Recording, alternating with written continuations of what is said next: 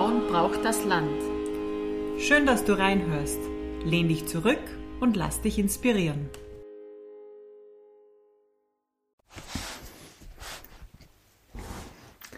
Liebe Raffaela, weißt du schon, wie du im Alter wohnen willst? Äh, noch nicht, aber wir haben heute äh, mehrere Inspirationsmöglichkeiten bekommen, und zwar von der Ursula Spannberger, die wir in Salzburg besucht haben, die gerade in einem Prozess drinnen ist und in einer Gruppe, die nennen sich Silberstreif, die sich genau mit diesem Thema beschäftigen. Und man kann gar nicht so früh genug damit anfangen. Mhm.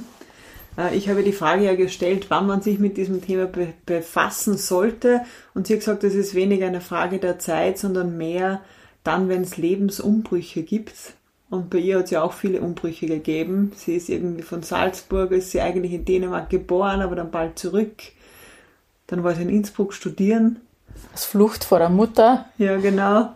Und hat irgendwie auch relativ, ist selbst relativ bald Mutter geworden, hat sich aber auch sehr, sehr bald selbstständig gemacht als Architektin und hat irgendwie immer weitergemacht. Also sie hat einen extremen Drive, finde ich. Und sie hat jetzt gerade erst ist sie dabei, ein Institut zu gründen.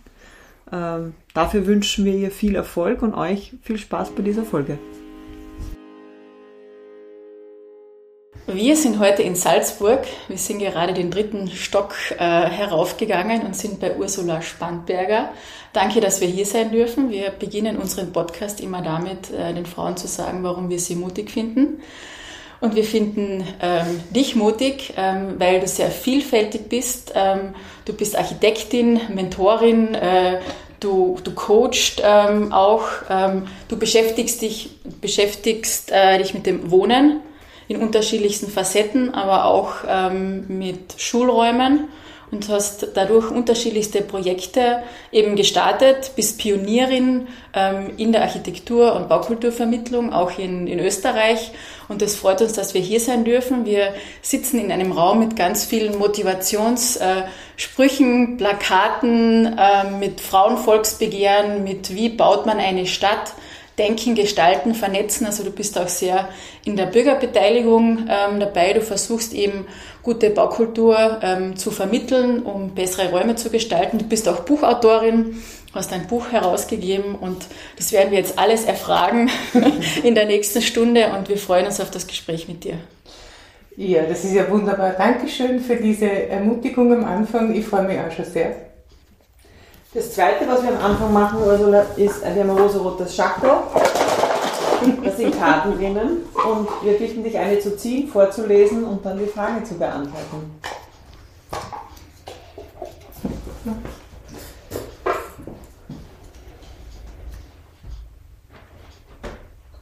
Welche Sache fällt dir an anderen Menschen als erstes auf? Es klingt jetzt ein bisschen esoterisch, die Aura.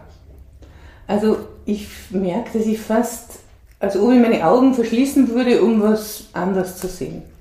Und ich kann mich dann manchmal nicht erinnern, wenn ich jemand ein zweites Mal treffe, äh, Name ist sowieso entfallen, aber auch, sage ich dann, äh, Grüß Gott, Ursula Spanberg oder so, und die sagt, ja, wir kennen uns eh, und dann merke ich einfach, bei der hat sich was komplett verändert, und dann oft nur die Frisur oder so, aber in Wirklichkeit, glaube ich, hat sie mehr verändert. Mhm. Mhm. Wie sieht man eine Aura? Also Sehen tue ich es nicht. Ich spüre einfach was und ich erkenne Menschen oft von sehr weit weg und ich glaube, vielleicht habe ich mir das angewöhnt, weil ich nicht sehr gut sehe. Mhm. Und äh, die Art, wie sich Leute bewegen und was da sozusagen rundherum mitwabert. Also ich bin jetzt nicht auf, äh, ein Mensch, die die Aura sehen kann, mhm. im klassischen Sinn, wie, so, also wie man das sagt. Aber jetzt trotzdem zu diesem Wort gegriffen. Mhm. Spannend. Sehr spannend. Ja, um über dein Leben zu reden, was du heute machst, hat die Raffaela schon angeschnitten. Wir würden aber gerne wissen, wie die Ursula Spannberger zu der Ursula geworden ist, die sie heute ist und bitten dich, irgendwo ganz am Anfang anzufangen. Wo kommst du her? Wie war dein Weg? Ja, also das hat natürlich sehr viel damit zu tun, da bin ich ganz davon überzeugt, dass man sehr vieles äh, mitbekommt aus der Familie, von der Art der Geburt und so weiter. Aber dass man mit dem geht oder dagegen oder von beiden Elementen was da ist. Und ich glaube, dass bei mir auf jeden Fall von beiden was da war. Und ich finde, dass ich glücklicherweise vieles von dem, was benachteiligend war für mich zu Beginn meines Lebens, ähm, mir daraus Stärken erarbeitet habe. Was war Also ich bin eine Kämpferin, ich bin, äh, wie du sagst, eine Pionierin, ich gebe nie auf.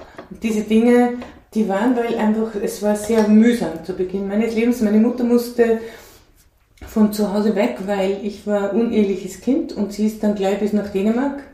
Äh, dort bin ich geboren. Von wo ist sie nach Dänemark? Von Salzburg. Mhm. Und äh, dort haben wir dann zu Beginn, also in drei, bei drei verschiedenen Familien gelebt, die sich sehr nett um uns gekümmert haben. Und heute haben wir schon über die Kaffeetassen geredet. Eine dieser Legenden damals war, dass dieses zweite Haus so toll war, weil die hatten 50 Mokka-Tassen. Mhm. Und da merkt man, das hat meine Mutter sehr geprägt, dieses dänische Leben, die dänische die Hüge, sagt man ja, mhm. das ist bei uns inzwischen auch bekannt, das Wort, Gemütlichkeit, aber auch ähm, die Großzügigkeit, die Gastfreundschaft ähm, und offen für Neues. Und in schwierigsten Situationen habe ich immer wieder auch mit diesem, quasi, ich bin in Dänemark geboren, geradezu angegeben oder hat mir das darüber hinweggetröstet, dass dann das weitere Leben in der Familie mit meinem Stiefvater sehr schwierig war. Wie wir wieder zurück waren, schon ziemlich bald, also mit einem Dreivierteljahr war ich dann wieder mit meiner Mutter in Salzburg und wie ich zweieinhalb war, ist mein erster, also der erste der beiden Halbbrüder geboren und da war es einfach eine sehr schwierige Zeit. Und äh, das Zweite, was mir es später sehr erleichtert hat und dazwischen auch erleichtert hat als Kind, ist dieses Leistungsprinzip. Also in unserer Familie konnte ich deshalb so gut überleben, weil ich sehr leistungsfreudig war mit diesem Anspruch, äh, unser Kind muss etwas können oder muss gut sein, haben wir leicht dann den zu erfüllen. Und das ist aber dann natürlich ein gewisses Hindernis, weil wenn man immer glaubt, gut sein zu müssen, dann ähm, übersieht man einiges. Also man überfordert sich und wenn das die quasi Leistung für Liebe das Grundprinzip ist, ist es im weiteren Leben auch schwierig.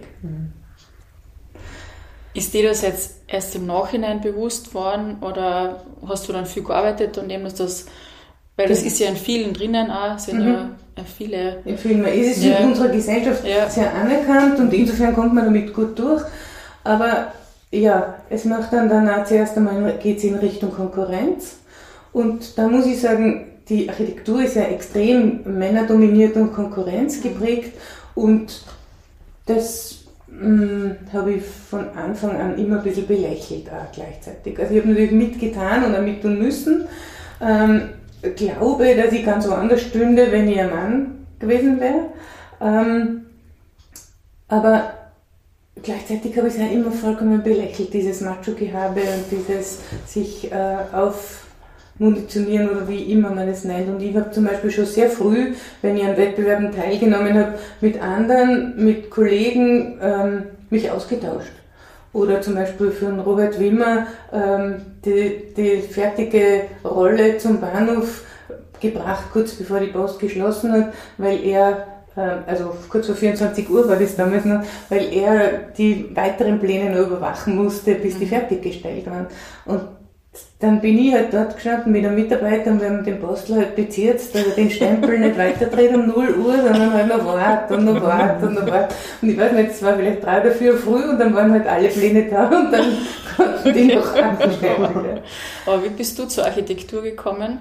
Genau, war das immer schon, ja, da war das immer schon klar, Nein, dass du Architektin werden also willst? Also ich wollte gern Opernsängerin werden mhm. und dann bin ich drauf gekommen, dass ich das in Salzburg machen müsste, dieses Studium. Also es wär, war nicht leicht möglich finanziell äh, die Idee, dass ich woanders hingehe.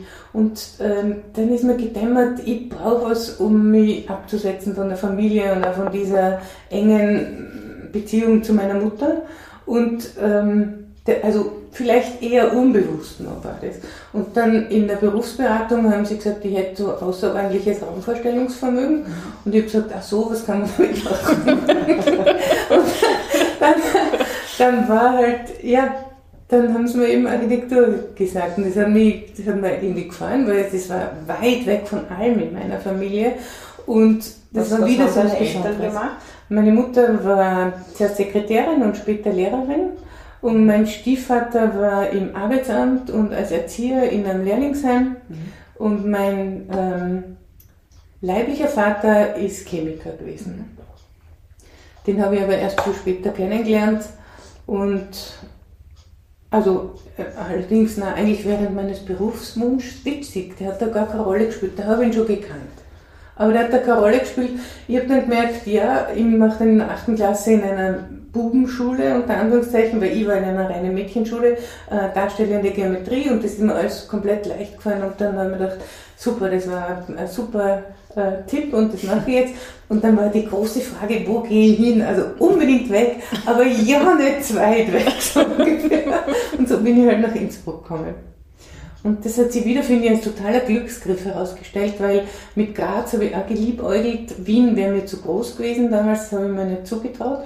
Und in Graz war damals noch sehr stark dieses Schulendenken, also nur in diese bestimmte Richtung dieser komplett freien Architektur der 70er Jahre. Und in Innsbruck äh, ist, Innsbruck ist ja erst fünf Jahre, also 1969 gegründet worden, gar nicht als eigene Universität, nur als Fakultät.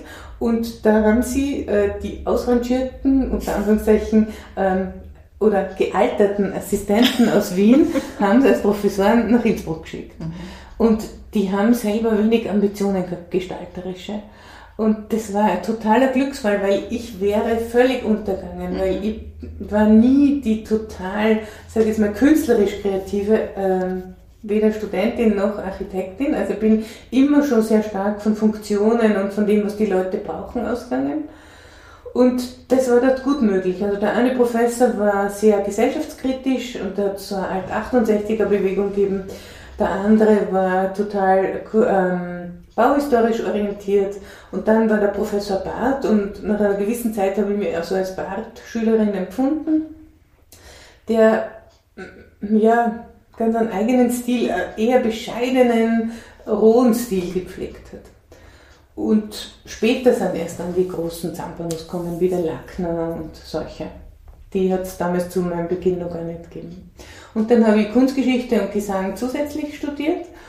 Und dann bin ich mit 23, 24 schwanger geworden, ähm, also auf meinen ausdrücklichen Wunsch weil ich wollte mich auch damit nochmal mehr von meiner Mutter absetzen, indem jetzt ich die Mutter werde. Ähm, und dann habe ich mir gedacht, Darf, ich- äh, darf ich nochmal zurückgehen? Du bist von Salzburg nach Innsbruck, weiß jetzt nicht, geflohen oder Ja. nach vorne Ja. irgendwie? Ja. Ja. Wie war das, wie du dort angekommen bist? Okay. Ja, ich war da in einem, so, einer, so einem kleinen Zimmerchen, das schle schlecht war. Die Kollegen haben alle alles können, habe ich den Eindruck gehabt, weil sie von der HTL kamen. Ich habe mir nichts fragen traut. Also es war ganz, ganz furchtbar das erste halbe Jahr. Und irgendwie aber nicht aufgeben, muss einfach damals schon die Devise gewesen sein. Also ich habe mir nicht gedacht, dass ich das Studium fertig bringe oder dass ich da jemals reüssieren werde. Und dann hat sie herausgestellt, also es kam die Frauenbewegung auf, dann zu Beginn, müsst ihr euch ja vorstellen, wenn man mich jetzt kennt, könnt ihr euch das wahrscheinlich gar nicht vorstellen, bin immer aufgefallen, weil ich mit einem Lohnmantel und mit so einem Hut auf der Uni erschienen bin. Und das war, inzwischen gibt es diese Bewegung ja auch in Innsbruck, aber früher war das nur in Salzburg beheimatet. Dieses Dirndl und Schottenrock und Lodenmantel und das. Ich war so ein, ein Alien. Und dann kam die Frauenbewegung auf und da habe ich dann schon äh, Anzüge, also so Herrenanzüge angehabt und sowas, da habe ich schon mal einen anderen Stil und äh, mit der Frauenbewegung ist mir dann klar geworden, hey, das bin nicht nur ich persönlich mit meiner Geschichte, sondern das ist allgemein, geht es den meisten Frauen so, dass sie sich nicht als Erste oder als Dritte aufzeigen trauen und ihre Meinung sagen. Und dass sie selbst, wenn sie glauben, sie haben was Besonderes zu sagen, dass wir oft immer noch warten. Und den Männern ist das völlig wurscht, weil dann sagt halt der Dritte das selber Hauptsache, er hat angesprochen. Und das war sehr schön, mir mal von meinem Persönlichen zu trennen und mich quasi als Opferfrau und als kämpferische Opferfrau dann zu identifizieren. Ähm, das war ganz was Neues. Und hat es da Treffen gegeben oder, ja, ja, genau, genau. oder Vorträge oder wie Mhm. kann man sich ja, das vorstellen? Ja. Und Demos und mm, ja. Bist du dann oft nach Hause gependelt? Ja, nach zu Beginn bin ich sehr oft nach Hause. Ja. Und zu Hause habe ich mich auch völlig unverstanden gefühlt, weil meine Mutter hat überhaupt nicht verstanden, warum ich unbedingt Architektur studieren will. Aber das muss man ihr schon lassen. Also sie hat gemeint, ich soll auch Lehrerin werden. Weil das ist so super, da hat man viel Ferien und, und das ist ein angesehener Beruf. Und ihr war schon immer total wichtig, das hat sie mir schon von Anfang an mitgegeben, dass es gut ist, als Frau einen eigenen Beruf zu haben und finanziell unabhängig zu sein. Aber Architektin, was das sein soll, also das war noch gar nicht so, dass ich mal Architektin werde, sondern Architektur studieren, wozu? Und das hat sie über die Jahrzehnte hin, hin also weitergezogen. Sie hat nie irgendein Bauwerk von mir gut gefunden oder überhaupt nur nachvollziehen können, was ich da mache. Ich bin die einzige Selbstständige in meiner gesamten Familie und ich bin auch die erste Frau, die studiert hat. Vor mir war nur mein Onkel, der studiert hat und das merkt man einfach. Also das hört man ja jetzt oft, dass Kinder aus Arbeiterfamilien oder halt aus Nicht-Akademikerfamilien äh, sagen, dass sie, wenn sie an die Uni kommen, so einen Nachteil haben. Das hätte ich damals gar nicht benennen können, aber das ist sicher so, weil man, man hat diese Umgangsformen nicht und das konnte ich nur mit äh, make it till, äh, fake it till you make it rüber. Und das habe ich immer wieder, in schwierigen Situationen habe ich auf das immer zurückgegriffen. Das kann ich nur jeder Frau raten. Du einfach so, als ob du so wärst, wie du gern sein möchtest, als ob du das kannst, was du gern können möchtest. Das ist das Einzige, wie man über diese Hürde, finde ich, hinwegkommt. Weil man kann es nur so lange üben. Irgendwann einmal ist das erste Mal, dass man vor einer Gruppe spricht, das erste Mal, dass man sich meldet, das erste Mal, dass man zugeben muss, dass man was nicht kann, das erste Mal, dass man auf der Bühne steht und alles das. Und wenn du sagst, dass deine Mutter quasi das bis zum Schluss nicht verstanden hat, was du tust, äh, was hat das mit dir gemacht? Also hast du, hast du dich dem gestellt und hast es ihr immer wieder versucht zu erklären oder hast irgendwann beschlossen, es ist halt so wurscht? Das war in unterschiedlichen Phasen sehr unterschiedlich, weil zu Beginn, ich wollte zwar weg, aber gleichzeitig wollte ich immer wieder zurück und an dem merkt man auch, dass diese Mutter-Tochter-Beziehung zwischen meiner Mutter und mir so äh, ambivalent war. Also ich habe lange geglaubt, sie war viel zu patronizing, äh, matronizing muss man ja sagen, äh, und eigentlich war sie viel zu distanziert oder äh, ablehnend auch. Also das war so immer so eine Doppelbotschaft und ich finde mit so einer Doppelbotschaft hat man es besonders schwer, weil äh, jedes, jede Umarmung ist zu viel und jedes Nicht-Verstehen ist auch eine Katastrophe. Und da hat es halt Phasen gegeben, wo ich das alles erklären wollte und wo ich einfach nur große Augen ge äh, Unverständnis geerntet habe. Jeder Hinsicht. Also warum selbstständig? Könntest du nicht angestellt bleiben? Und ich habe es ja selber nicht gewusst. Aber ich war immer, also nach drei Jahren wollte ich mich selbstständig machen. Und, das, und ich, ich habe nicht gewusst, warum, wo kommt das her. Aber das ist halt einfach dieser, das glaube ich, ist wirklich angeboren, dieser Freiheitswille, dieses Ungebundensein und dieses Ich bestimme für mich und ich schaue, wie ich mich damit ins größere Ganze einfüge und was ich damit bewirken kann. Hast du die mit, also wie du deine Tochter schon gehabt hast, selbstständig gemacht oder vorher schon? Mm, Also meine Tochter ist ja geboren, da war ich 24 Ja. und ähm, das äh, war eben, wie gesagt, ein Wunschkind und da habe ich eben gemerkt, ich muss mich fokussieren, ich kann jetzt nicht mehr so tralala dahin studieren und drei Tage in der, äh, ne- die Nacht durcharbeiten in der Tangente als Kellnerin und solche Sachen, sondern jetzt geht es mal ums Studieren und schauen, äh, bekomme ich Notstandshilfe, also zuerst ähm, war da mal eine Zeit lang angestellt und durch diese ganzen ähm, Sommerjobs und so konnte ich das so machen, also dass ich wirklich in Karenz gegangen bin und dann zwei Jahre Notstandshilfe jetzt gegeben, das hat mir sehr geholfen. Und äh, das war cool. Also als studierende Mutter, das war klasse. Ich habe dann die erste Kappelstube mitgegründet mit meinem Partner. Der, also wir waren zusammen bis die Sarah acht war und haben uns das wirklich sehr partnerschaftlich alles aufgeteilt. Das war wirklich cool zu sehen, hey, das geht. Das ist nicht ein theoretisches Beispiel, sondern das geht. Und es gibt aber wenige andere, die es auch so gemacht haben in dieser Umgebung. Da war der Manfred Zottbauer, das ist ein Architektenkollege, in Innsbruck, Helmut Reuter und seine Frau, die Maria Pokorny, die haben überhaupt drei Kinder gehabt und haben sie das sehr gut aufgeteilt. Aber mir war klar, also das habe ich fix, diese Überzeugung gehabt, äh, ein Kind, das kann man gut handeln als Frau und überall hin mitnehmen und daran gewöhnen, dass das so ist, das Leben. Äh, egal ob Konzert oder äh, Party oder was auch immer oder Vorlesung, aber mit mehr Kindern würde das mhm. nicht gehen. Mhm. Wie ist es dann weitergegangen? Ja, also dann ähm, habe ich lange gebraucht für mein Studium. Weil Wobei, Entschuldigung, darf ich Ja, klar. Ja. Frage ich nach und dann fresh ich wieder rein.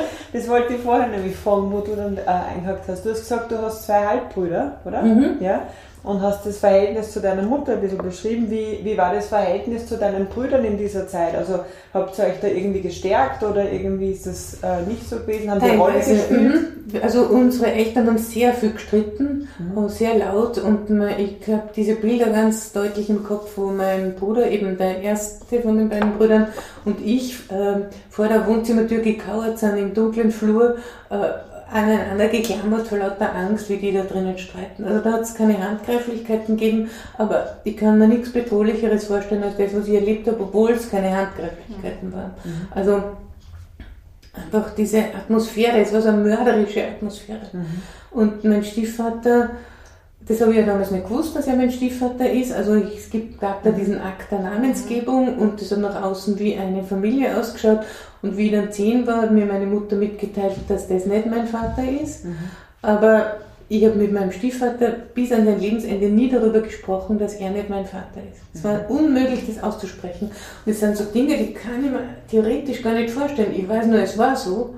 Aber, aber da verfehlen wir jetzt gleich wieder die Worte. es gab Dinge, die kommen da nicht raus. Mhm. Also, also sozusagen, die, die, die, da gibt es irgendwo so eine Grenze und die gab es da und das war zum Beispiel, äh, um es zu erläutern, den Podcast Zuhörer und Zuhörerinnen im Hals. Also da gibt es eine Grenze, wo Dinge drunter bleiben und andere Dinge darüber hinauskommen können. Und das, denke ich, war der Grund, warum ich unbedingt singen wollte. Mhm. Um meine Stimme zu finden, um mir das zu erlauben, laut zu sein und diese Dinge. Und das hat mich total unterstützt. Immer wenn beim Singen was weitergegangen ist, habe ich gemerkt, ah, im Leben geht auch was weiter und umgekehrt. Das hat sich immer so mhm. gegenseitig ähm, befruchtet. Schön. Wann hast du zu singen begonnen? Ja, ich habe schon als Kind viel gesungen. Meine Mutter hat auch gesungen und auch sie wollte Opernsängerin werden. Und irgendwann habe ich dann aber auch erkannt, hey, das ist eigentlich vielleicht ihr Wunsch. Was würde denn eigentlich ich mit dem Singen? Und war sehr froh, dass ich nicht hier in Salzburg geblieben bin und ans Mozarteum gegangen bin. Und ich glaube, ich hätte meine Stimme von zu Hause aus niemals entwickeln können. Da wäre ich richtig gescheitert, glaube ich. Was spielt Singen heute für eine Rolle in deinem Leben? Es hat sehr lang ganz eine große Rolle gespielt und dann habe ich irgendwann einmal vor vier Jahren quasi das Ziel erreicht. Das klingt so komisch. da habe ich mein Traumkonzert gesungen mit einer Kollegin, einer Freundin, die, äh, und zwar äh, Stabat von Pergolesi mit einem kleinen Streicherensemble und einer Orgel. Ähm, und das ist ein sehr schweres Stück. Und das habe ich zu meiner wirklichen Zufriedenheit, zu meinem Glück, habe ich das dargeboten, mit ihr gemeinsam und dem ganzen Ensemble. Und das war jetzt sicher nicht perfekt, aber so, dass ich mich richtig, auch wenn ich jetzt dran denke, denke mir, ja, hey, das war der Höhepunkt. Und dann kam eh Corona und seither war dann irgendwie nichts und im Moment geht es mir einfach überhaupt nicht ab. Mhm. Ich weiß nicht, ob das jemals noch wieder eine Rolle spielen wird. Mal sehen. Mhm. Du hast gesagt, du hast dein Ziel erreicht. Hast du dir dieses Ziel schon lange gesetzt? Unbewusst. Oder also ich habe bemerkt, dass ich ein Stabat Mater ähm, äh, Partitur äh, habe, wo drinnen steht Ursula Spanberger 1975. Mhm. Und die, das habe ich und zwar nicht als Sopranistin wie ursprünglich gedacht, sondern als Altistin oder Mezzosopranistin. Und es war echt, also ich habe so richtig in meinem eigenen Singen gleichzeitig gebadet und war nicht unbewusst für Fehler oder Sachen, die nicht so gut gegangen sind, und gleichzeitig waren es mir wurscht. Also es war wirklich so ein Flow, so ein Idealzustand, wie ich nie gedacht hätte, dass ich das jemals erreichen könnte. Wie hast du dich auf das Konzert vorbereitet? Ja, immer, ich habe mein Leben lang Gesangsstunden immer wieder genommen, nicht regelmäßig, aber doch immer wieder und habe lange im Bachchor in Salzburg gesungen, den mit aufgebaut. Das war sehr schön mit ganz schönen äh, Konzerten und schöner Literatur, eben Barock und, und Renaissance ist eigentlich meine Lieblingsmusik. Und dann habe ich in einem kleinen Ensemble gesungen. Ähm, da habe ich dann den Eindruck gehabt, die wollen nicht so viel wie ich und habe dann dort aufgehört und dann kam eben noch ein paar Mal diese Möglichkeit bei ein paar Hochzeiten und bei der Taufe von meiner jüngsten Enkelin habe ich gesungen und solche Sachen und das war einfach total schön. Springen wir wieder nach Innsbruck? Oder? Ja. ja. Zum Studi Ende des Studiums. Dann, ja, genau. Beziehungsweise hast du, du hast vorher von einem Nachtclub gesprochen, wo du gearbeitet ja, hast. Genau. Oder sowas. Genau. Wie, wie war das? Also hast du neben dem Studium offensichtlich gearbeitet? Ja, genau. Wie war das? Äh, und da habe ich begonnen mit Samstagnacht mhm. und das war klasse. Und dann habe ich den Freitag dazu genommen und dann einen Donnerstag und so hätte es weitergehen können. Also ich hätte in die Richtung quasi versumpfen können. Aber äh, meine Schwangerschaft hat mich da gerettet davor. und ich habe sehr viel Geld verdient und ich habe mir dann halt Stiefel um 2400 Schilling gekauft. Das war irre teuer damals. Mhm. Und solche Sachen, da hatte ich offenbar einiges nachzuholen. Aber wie es dann nicht mehr war, war es mir egal. Und dann habe ich halt auch in Architekturbüros gejobbt über den Sommer. Und in Summe hat sich das eben in, für, um in Karenz gehen zu können, musste man 52 Wochen in zwei Jahren vorweisen können. Mhm. Und ist mir irgendwie gelungen. Dann warst du in Karenz? Ja, genau. Und in Karenz habe ich studiert, was nicht erlaubt war mhm. eigentlich. Und dann äh, wurde uns die Wohnung gekündigt und dann sind wir nach Salzburg übersiedelt. Der Johannes, also der Vater meiner Tochter, ist mitgegangen. Und, ähm, warum Salzburg? Nein, der war aus dem Stubertal. Aber warum mhm. seid ihr nach Salzburg? Also warum nach Salzburg? Entschuldige. Ja. Äh, ja, ich wollte offenbar sehr gern zurück. Also ich mhm. fühle mich hier wirklich verwurzelt ob das deswegen ist, weil ich sozusagen äh, nicht hier geboren werden konnte und hier quasi dann geduldet wurde und in mir, in mir das erobern musste, das weiß ich nicht, ob man so weit gehen kann, aber ich fühle mich echt. Mhm. Also mir ist Salzburg irgendwie sehr wichtig. Heutzutage kann man natürlich sagen, ja, es ist eine kleine Stadt, die ist super, die Natur ist so nahe, die Seen und das alles und man ist überall sehr schnell. Aber man könnte genauso gut aus rationalen Gründen sagen, Salzburg ist eine alte Nazistadt und die Bürgerschaft ist sehr eingnadet und es gibt diese Hochkulturszene und bin ich hier wirklich zu Hause? Also man könnte das sehr ambivalent sehen. Wie seid ihr angekommen in Salzburg? Äh, als Wohngemeinschaft mit einem Freund von uns haben wir eine klasse Wohnung gefunden und der Freund hat gleich die Nachbarin zur Freundin genommen. wir erst recht das zwei Paares Wohngemeinschaft. Und das hat sie dann aber, wie ich dann fertig studiert habe, und das ist vielleicht auch ganz ein wichtiger Aspekt, ähm, ich habe gemerkt, ich könnte so weiter tun, ein bisschen jobben und so weiter und ein bisschen gemütlich Wohngemeinschaftsleben. Und dann dachte ich, da wäre ich nie fertig, nie, nie, nie. Und dann habe ich zum Arbeiten aufgehört und einen Kredit aufgenommen über lächerliche, kann man vielleicht sagen, 100.000 Schilling. Mhm. Und das hat mich aber sehr, sehr lange als äh, Last begleitet. Dass ich, ich habe immer Schulden gehabt. Ich habe immer Geld investiert in weitere Fortbildung, äh, in Wettbewerbe und so weiter. Später, und es ist noch nicht so lange her, dass ich äh, den Turnaround geschafft habe. Also das war für was hast du diese 100.000 Schilling aufgenommen? damit ich fertig studieren kann. Mhm. Also für sechs Monate reines Fertigstudieren von mhm. hier aus nach Innsbruck. In Innsbruck war es sehr, sehr schwierig, äh, Städtebau zu bestehen. Das war ein wahnsinnig unguter Professor. Und dann hast äh, innerhalb dieses halben Jahres dann das Studium mhm. abgeschlossen? Und habe nach insgesamt 20 Semestern dann die Diplomprüfung gemacht. Das war auch noch sehr schwierig. Also meine Diplomarbeit äh, war auch ganz arg beim Gastprofessor Gerstl, den ich sehr geschätzt habe eigentlich, aber der hat so Sachen gesagt wie, sehen Sie, es ist nicht gut für Sie, dass Sie studieren, weil ich mir beim Modellbauen den, diesen Daumen abgeschnitten habe, da die Daumenkuppe mit einem großen Verband am nächsten Tag dann da war, in dieser Arbeitswoche. Also es war schon extrem frauenfeindlich. Wie viele Frauen wart ihr im Studium? Ähm, wir waren 120 Studierende und 25 Frauen. Mhm. Also das war noch bei weit davon entfernt, so wie es jetzt ist, weil wir mehr Frauen studiert. Mhm. Ja. Ja. fast 52 Prozent ja. momentan. Mhm. mhm. Und dann hast du selbstständig gemacht? Oder bist nein, du da Team? Nein, nein, oder? Dann, also ich, war, ich habe hier ja zuerst schon gearbeitet in einem Architekturbüro und dann habe ich bei der Heide Mühlfellner, die inzwischen selbstständig war, gemeinsam mit Rainer Kaschel. Wie ähm, hast du das da mit, mit, deiner, mit eurer Tochter gemacht? Ähm, Im Kindergarten war ich mhm. inzwischen dann. Die war dann schon drei. Mhm. Na, und vorher war sie genau in der Krabbelstube, in so einer selbstorganisierten. Sie hat ja schon im Studium und dann, wie wir übersiedelt sind, 82 war sie schon zwei und dann ging sie hier in so einen selbstorganisierten Kindergarten und ab drei dann in einen städtischen Kindergarten. Und da war ja immer noch der Johannes, der war Studienassistent und war die halbe Woche weg. Mhm. Und dann das ist hier alles recht gut ausgegangen. Und ich habe sowieso das Konzept gehabt, ich will eh nicht mehr als 30 Stunden in der Woche arbeiten. Und das war gar nicht wegen meiner Tochter, ich wollte einfach Zeit für mich und für, fürs Singen und für andere Dinge, einfach für die Weiterentwicklung und für die persönliche. Ich habe das irgendwie damals schon gedacht, das brauche ich. Das hat sich völlig anders dann entwickelt. Und ähm, ich habe dann eben bei Kaschel Mühlfellner zum Arbeiten begonnen und die haben mich dann nach einem halben, dreiviertel Jahr weiter geleitet, weitergereicht an eine ehemalige Mitarbeiterin von Ihnen, die Elfried Wimmer-Repp.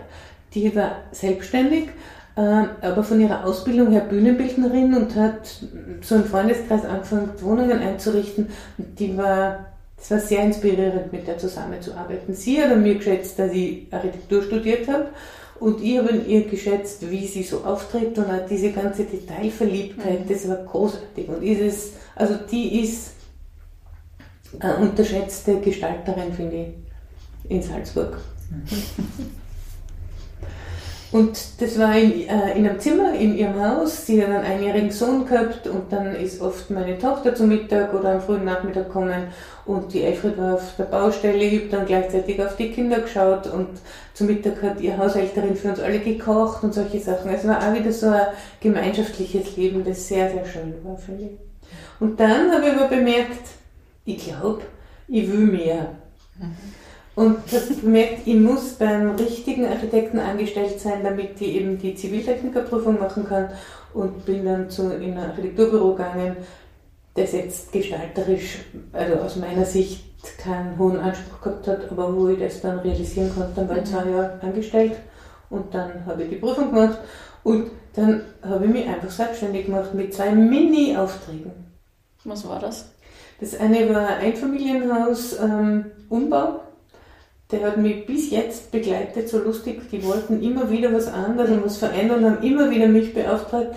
Und jetzt sind sie mit ihren, all ihren Möbeln, die ich designt habe, äh, übersiedeln sie gerade nach Rust in ein Haus. Mhm. Und da habe ich sie beraten, wie sie die Möbel mitnehmen können und dort vielleicht anders zusammenstellen und ergänzen und so weiter. So witzig. Und das andere war eigentlich waren es drei kleine Aufträge. Das eine war noch äh, ein Dachbodenausbau da in der Nähe, in der Altstadt, von Christian Rothe und seinem Kollegen zur Wohnungen. Das hat mir auch großen Spaß gemacht, äh, bis hin zu Details und das Badezimmer mit seiner freistehenden Badewanne und so kleinen Mosaikfliesen. Da war ich noch sehr viel verspielter, meinem architektonischen Ausdruck, muss ich sagen. Und dann auch äh, Bauherren, eine Gruppe, äh, Bauherrinnen, muss man eigentlich sagen, weil vordringlich war da auch wieder eine Frau, die das äh, mit mir gemeinsam dann ähm, auf deren Seite begleitet hat.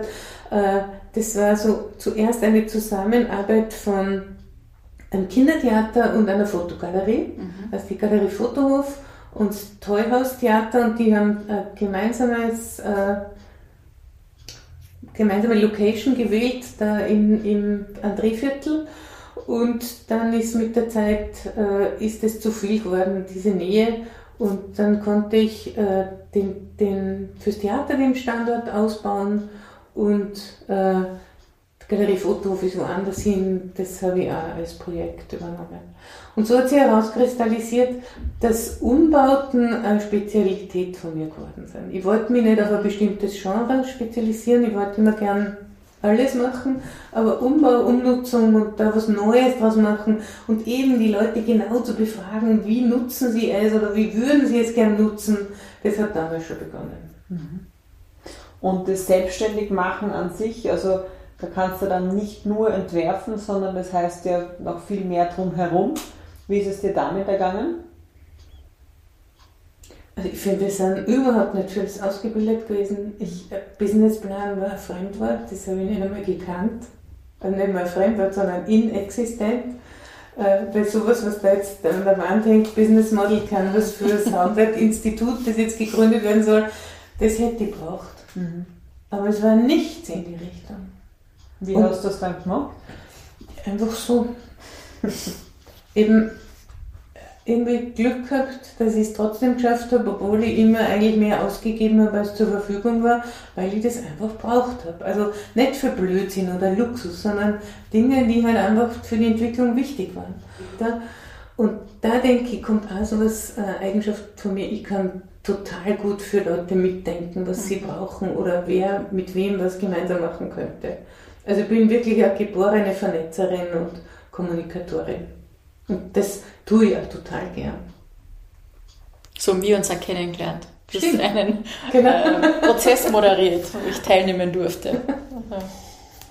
wo ich noch gar nicht wusste, was du alles gemacht hast, schon eben diese Pionierinnen, Pionierarbeit, die du dann auch in Salzburg geleistet hast. Genau. Weil du bist ja die erste äh, kann man sagen, Präsidentin oder Vorsitzende vom Architekturhaus in Salzburg. Genau. Ich habe dann mit dem Roman Heulbacher und mit Max Rieder die Initiative Architektur gegründet und da waren auch noch einige andere dabei, aber wir drei waren so der Kern.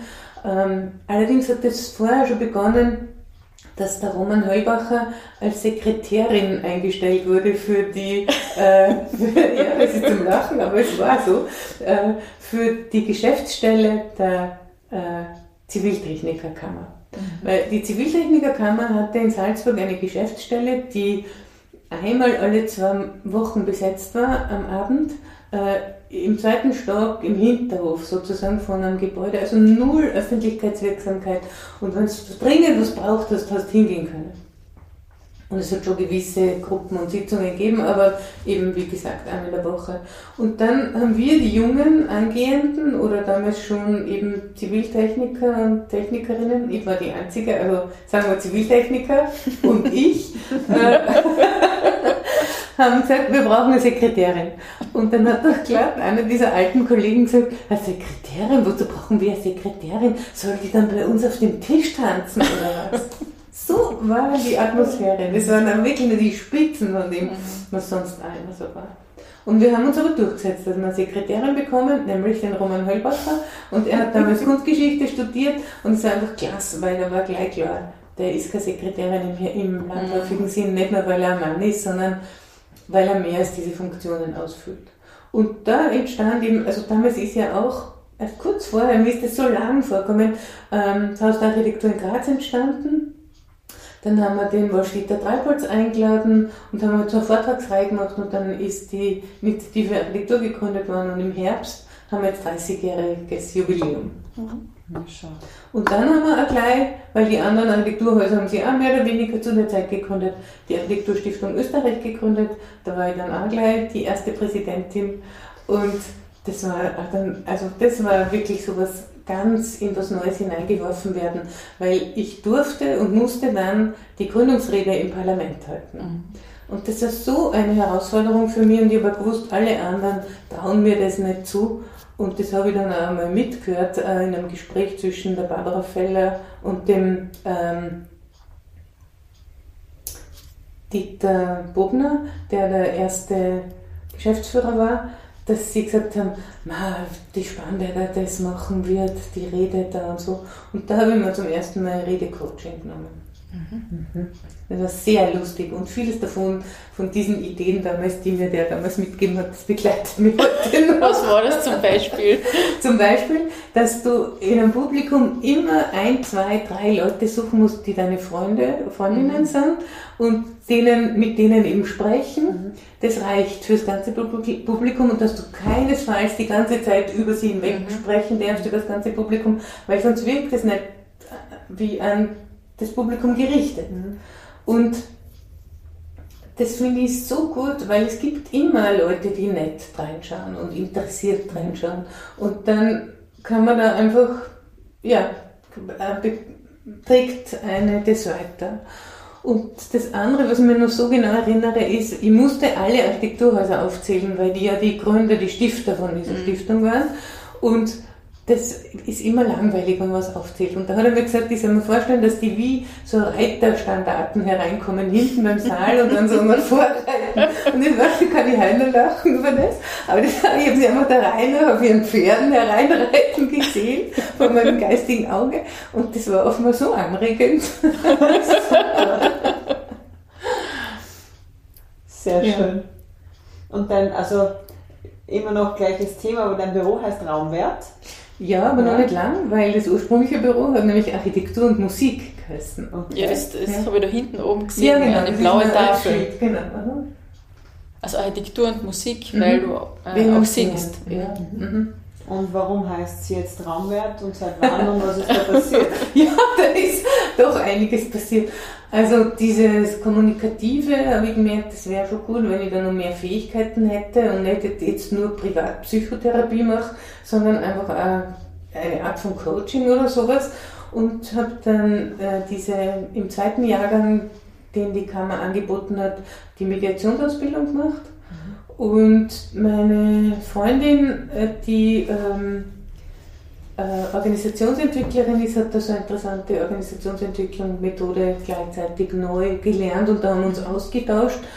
Und ähm, das war so der Beginn von Beteiligungsprozessen, weil, also für mich, mhm. weil äh, wir, wir mussten dort also Peer Groups bilden oder Intervisionsgruppen äh, und da haben wir Blues Mediation gegründet mhm. und wollten so eben Beteiligungsprozesse machen. Nicht, wir wollten, es war irgendwie klar, also ich jedenfalls besonders, ich wollte nicht Streitmediation, ich wollte lieber präventive Mediation machen. Mhm. Und interessanterweise habe mir das aber noch gar nicht so zutraut damals, während in dieser Blue Mediation Gruppe hat es einige Männer gegeben, die sich das sehr wohl zugetraut haben. Und die haben dann halt ähm, irgendwie Flusslandschaft sowieso, Dreisental oder so, sowas haben wir dann begonnen. Und da bin ich immer mehr so als eben Sekretärin oder ähm, Hauptzeichnerin mitgegangen, quasi als Assistentin. Und irgendwann haben wir gedacht, hey, ich würde es auch machen, das ist ja lächerlich. Und das war einer der Beginne. Und das zweite war, dass mir mehr und mehr bewusst worden ist, dass Leute, die ähm, ihre Räume gestalten wollen oder Leute, die ein Haus bauen lassen wollen, eigentlich nicht wissen, was sie wirklich brauchen. Sie kommen mit fertigen Bildern im Kopf oder aus einer Zeitung daher und das hat mit ihrem Leben nichts zu tun. Und da haben wir gedacht, ich müsste ihnen besser klar machen können, was sie eigentlich brauchen. Und da habe ich mal angefangen, zuerst auch noch gar nicht so bewusst, die Raumwerte zu entwickeln. Also Kategorien, wo ich ihnen erklären könnte, was sie brauchen. Und dann bin ich drauf gekommen, das ist nicht Beteiligung, wenn mhm. ich ihnen erkläre, was sie brauchen, sondern das muss ausführlicher entwickelt werden, dass wirklich die Kategorien alles abdecken und die Leute mit ihrem Nicht-Architekturwissen sich da gut ausdrücken können und sich gut abgeholt fühlen. Mhm. Und das ist fast parallel gegangen. Also die Methode, wie dieser Ablauf mit äh, Diagnoseworkshop und am Schluss Visionsworkshop und äh, dieser Zwischenphase kommt aus dieser Genuine Contact, dieser Organisationsentwicklungsmethode und die Raumwerte sind mein, meine eigene Entwicklung. Und das zusammen hat dann die Raumwertmethode ergeben und dann habe ich eine Zeit lang beides gemacht also Architektur nach wie vor und diese Beteiligungsprozesse. Und seit 2017 mache ich ausschließlich Beteiligungsprozesse und früh, kurz davor habe ich das Büro umbenannt in dieses Raumwert. Mhm. Also die Methode hat zuerst Nutzungswertmethode geheißen, weil im Gegensatz zu Nutzwert, wo es um den finanziellen Wert von einem Gebäude und einem Raum geht, äh, zur Nutzung, also zur Benutzung und zudem, dass ich eben finde, dass Architektur auch eine Dienstleistung ist und Architektur den Bedürfnissen der Menschen dienen muss, war das der erste Name und da habe ich mal mit Hilfe von einer kleinen Gruppe erarbeitet, dass das nicht so ein guter Name ist, um das klarzumachen, was das bedeutet, nämlich Laien das klarzumachen. Mhm.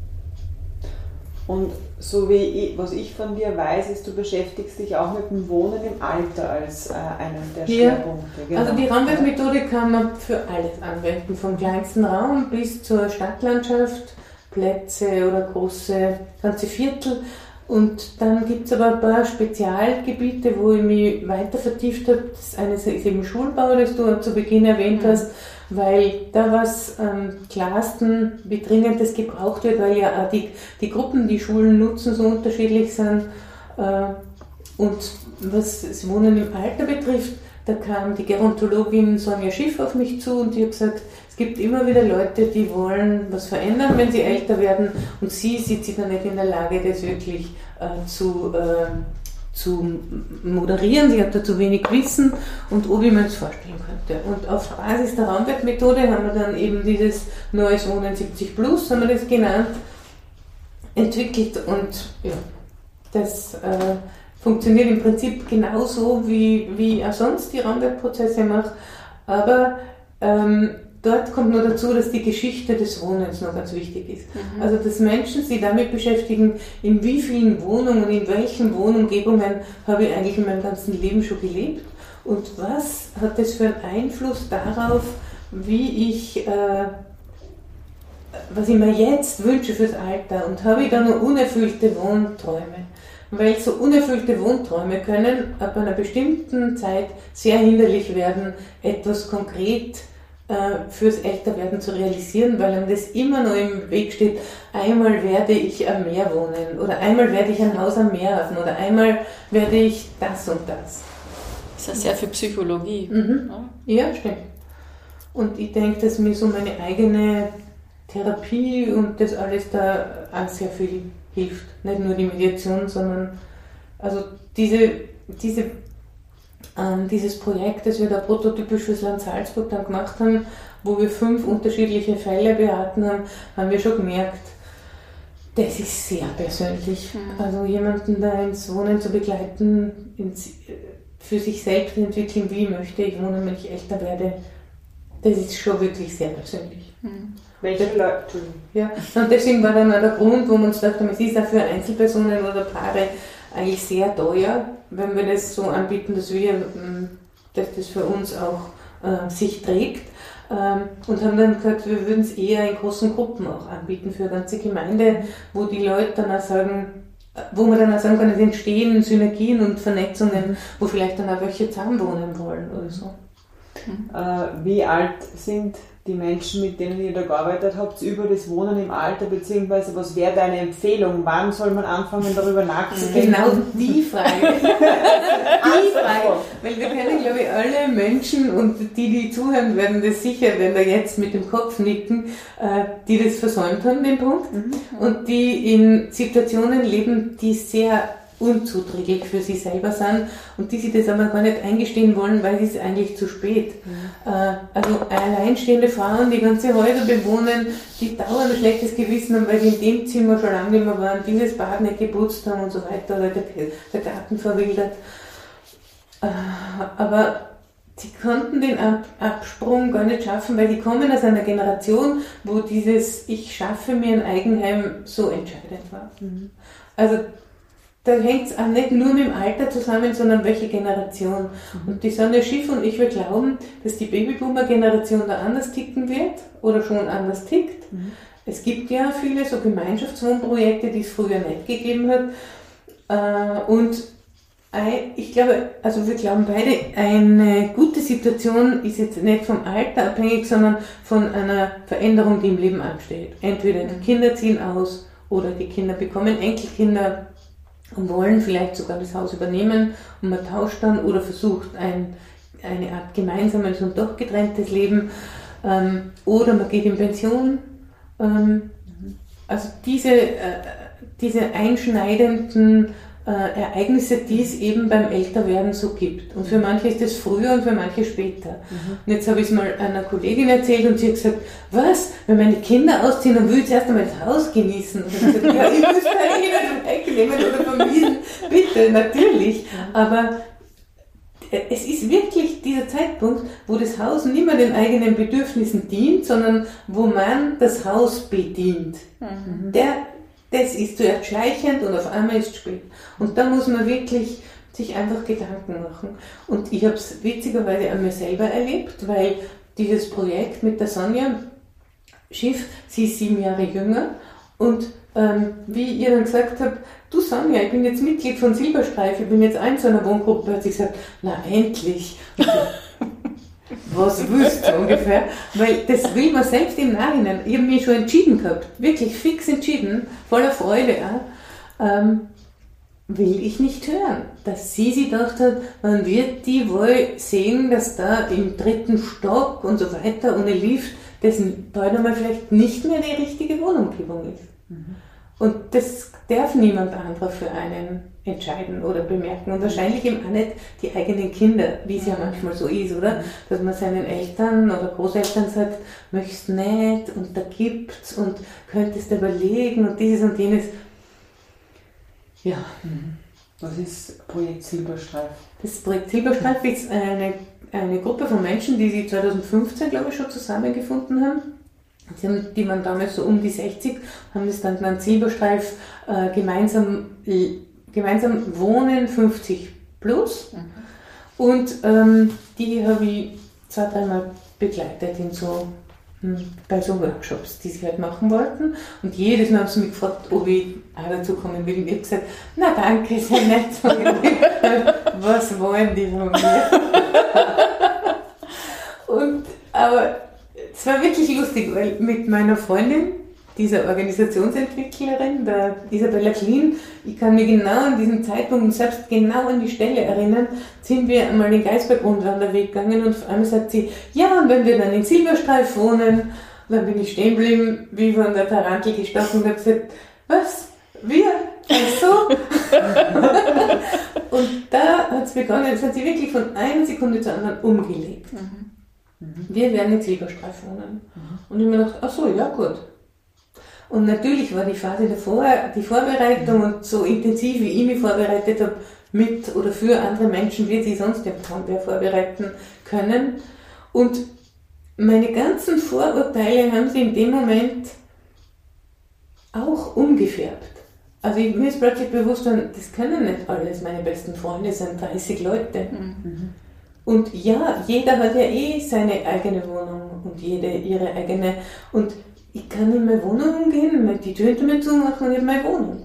Und wenn ich aber teilnehmen will und wenn ich Gesellschaft will, dann wird das der Fall sein.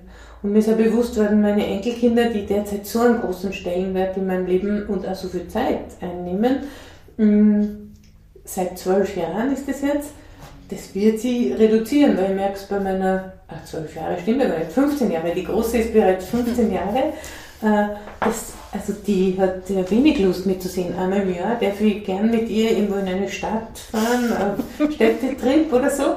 Aber sonst muss ich mich schon sehr bemühen, dass ich so mitbekomme, wo sie steht und was sie interessiert. Mhm.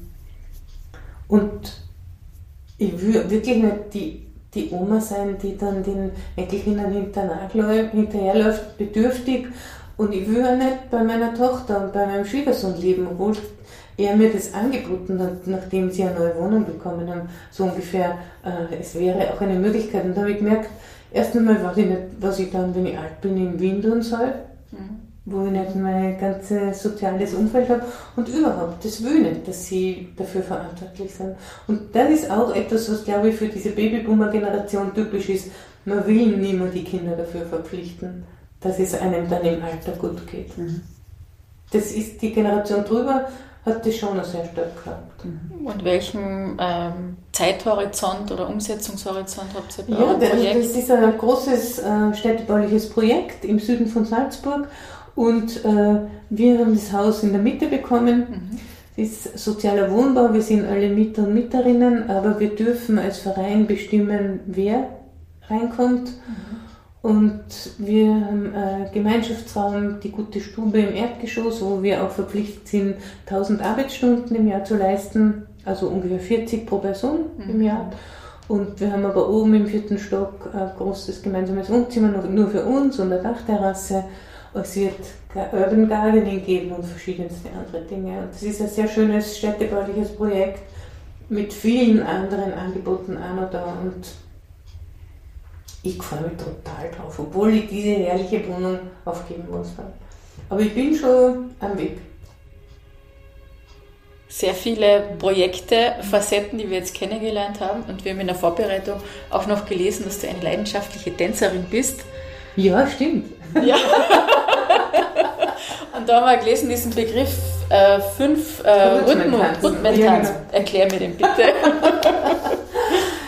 ähm, das ist von einer Deutschen, die nach Amerika ausgewandert ist, die Gabrielle Roth, wie sie es jetzt nennt, ähm, oder genannt hat. Sie ist leider schon tot.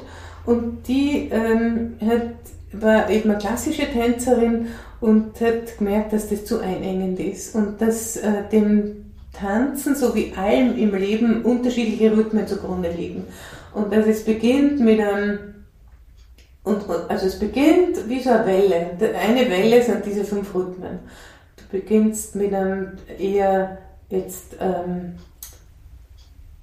Boden, bodenverbundenen Rhythmus, langsamer, äh, der wird dann sehr wild und sehr, der zweite hat dann Staccato, der dritte hat überhaupt gleich Chaos, äh, da kannst du dann alles ausgelassen, was du willst.